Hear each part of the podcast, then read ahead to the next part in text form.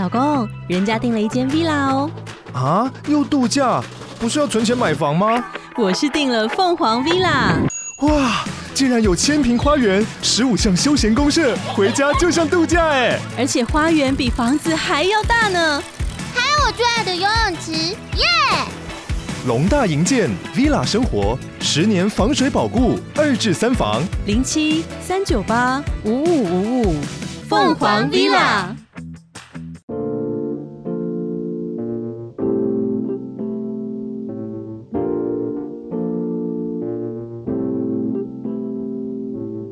现在收听的是《过期少年快报》，我是过期少年 Chris，这是一个介绍漫画为主题的 Podcast 节目。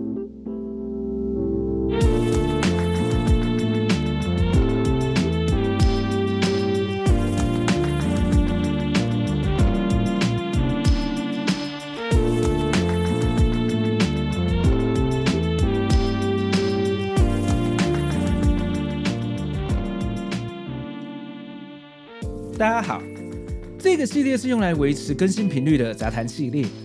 这一集呢，本来我想要延续着上一集鸟山明的作品，继续来聊今年推出的两本短篇集《鸟山明满汉全席》，也就是多年前东立出版的三本鸟山明圈作剧场重新整理集结的短篇集。但是实在来不及在这礼拜做完上架，希望下礼拜能够顺利做完。今天就先来跟大家报告一下我的近况，还有分享一下最近买了哪些新书。最后，我想要宣布一下关于《过期少年快报》YouTube 频道的消息。那我们就开始吧。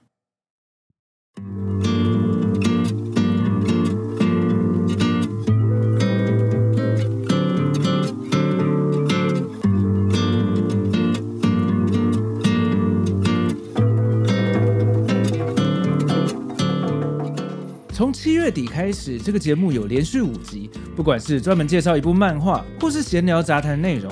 都是有跟别人一起合作录音的。从后台数据来看，效果还蛮好的。果然，Podcast 节目还是要用聊天的形式来表现会更好。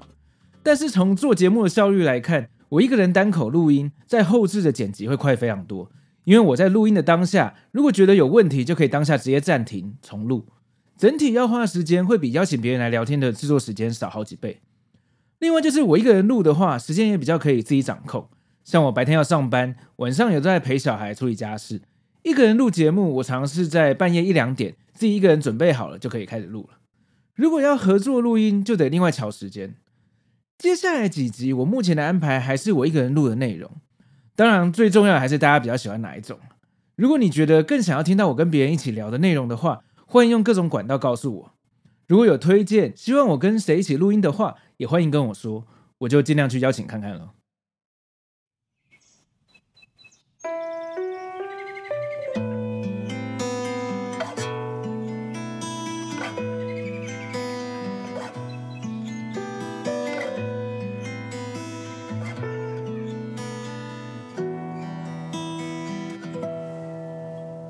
想要分享一下我最近买了哪些新书。这个月有几本新出的漫画，我有点兴趣。其中我有在 IG 上面分享到，我买了最近还蛮受欢迎的作品《胆大党》的第九集。以免有人不太知道它，我稍微简介一下，《胆大党》是二零二一年开始连载的少年漫画。故事的男女主角分别是相信幽浮却不相信幽灵的超自然少年高仓健，还有相信幽灵却不相信幽浮的少女林奈桃。原本没有交集的两人，因为一些原因彼此打赌，要证明幽浮跟幽灵的存在。女主角来到了人称 UFO 圣地的医院，男同学则到了著名的闹鬼景点。只要能够证明自己相信的东西存在，就赢了这场打赌。结果他们发现幽浮跟幽灵竟然都是同时存在这个世界上的。后来就发生了一连串事件，是个有超自然题材的恋爱喜剧。上面讲的这些呢，其实我都是听别人介绍的。我自己其实没有看过这部作品。目前我除了原本就很喜欢的漫画家，我其实不太常看新的漫画。这一次会直接买了《胆大党》第九集，是因为我看到网友分享了它里面竟然致敬了我小时候最喜欢的机器人卡通《绝对无敌雷神王》。我不知道大家有没有经历过这个年代。讲到怀旧的机器人卡通，最常被拿出来提的大概就是《魔动王》，也就是大无敌，还有《魔神英雄传》嘛。另外，勇者系列比较早期的《勇者传说》，也就是《雷霆达纲号》，也是我在电视上从头到尾有看的机器人作品。而我最喜欢的是蓝光人系列的机器人卡通，包括《绝对无敌雷神王》跟《元气小子》等等。这两部完全针对小学生推出的动画，完全击中了当时还是小学生的我。像《绝对无敌》里面出动的时候，全班把手上的徽章放到书桌上的凹槽，然后整个教室跟桌椅都会移动变形。三个主要的主角各自从桌椅的上下方或是杂物间呢、直接进入不知道哪里来的管道，滑到三台机器人上面。这段出动的片段完全在《胆大党》第九集被恶搞的复制出来了。我看到网络上的人分享之后，连这段的前后故事我都还不知道，就决定把这本买下来，因为实在太让我惊喜了。我想一定很多现在新的年轻读者根本不知道这边致敬的这段脑动画吧？作者龙信生应该也是小时候很喜欢这些作品，才会在这边放这种梗。这些针对小朋友的机器人作品，这十几年来已经几乎绝迹了。也算是我这一辈的回忆。如果你也是的话，可以去找找看《胆大党》第九集来看看哦。另外，最近我还买了东立出的《奇巧计程车》漫画版。《奇巧计程车》是二零二一年四月推出的原创动画，当时受到不少好评，让平常没有在追新番动画的我也被吸引去找来看了一下。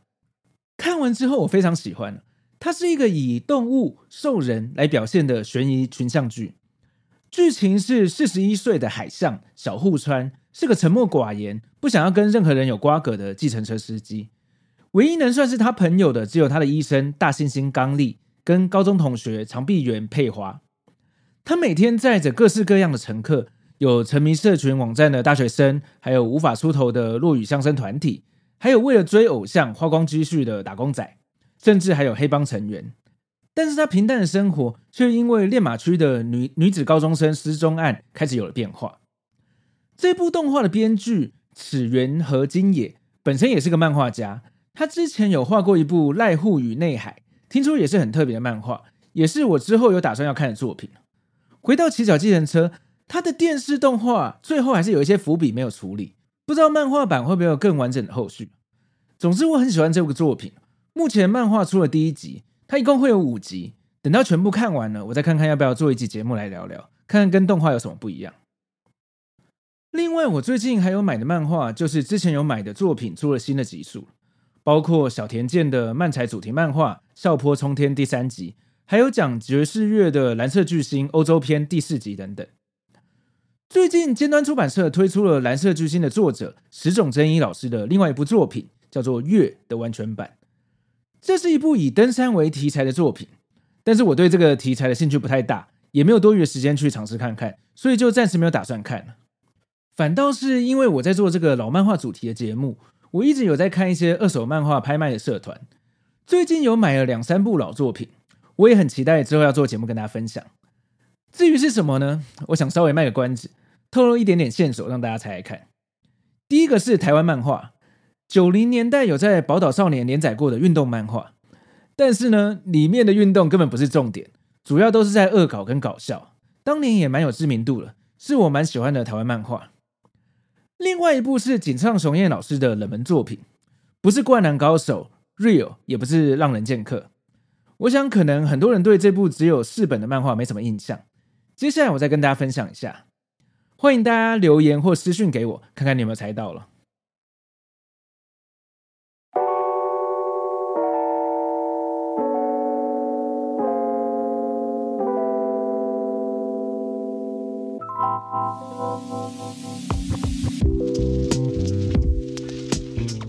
想跟大家宣布一下，我最近在忙的一个小计划，就是我终于把《过期少年快报》的 YouTube 频道正式运作。大家现在在 YouTube 上面搜寻《过期少年快报》，应该就可以找到。我目前的规划不是像 YouTuber 那样做正式的影片，但也不是每次 Podcast 出新的节目就把新一集的音档同时丢到 YouTube 上面。我打算把这两年多来的节目音档上新的封面跟标题做成影片。我会打破原本的顺序，一个礼拜试出一集影片，感觉这样固定每个礼拜定期上片，应该比较能让演算法帮忙推播出去吧。而且其实不会花我太多时间，所以这并不会太影响到我原本做 Podcast 节目的进度。会想这样做的原因，当然是想透过 YouTube 的演算法，让更多人能听到这个节目。虽然最近大家都在讨论 YouTube 长影片是不是已经没有人看了的话题，但是我想有做总比没做好，在不花太多精力的情况之下，都蛮值得试一试。所以想请大家有空的时候，可以到我的 YouTube 频道上面看一看，有兴趣的话也欢迎订阅一下。虽然上面可能都是 Podcast 这边的老听众都听过的内容，但你的按赞、订阅或是留言，甚至只是点开来看一下，都是对我很大的帮助。另外，想要分享一下我 YouTube 影片的开头动画，还有播出时候的画面，都是我老婆设计的，我非常喜欢。这边帮他广告一下，如果有这种片头小动画或是 Motion Graphic 影片的需求，都欢迎找他制作。有需要可以跟我联系咯。今天的节目差不多到这边，如果你喜欢的话，非常欢迎在你收听的平台上订阅这个节目，也欢迎把这个节目推荐给你的朋友。如果方便的话，请在 Apple Podcast 上给我一个五星好评。也欢迎追踪我的 IG 跟 FB 粉丝团，还有 YouTube 频道。这里是过期少年快报，我们下次见，拜拜。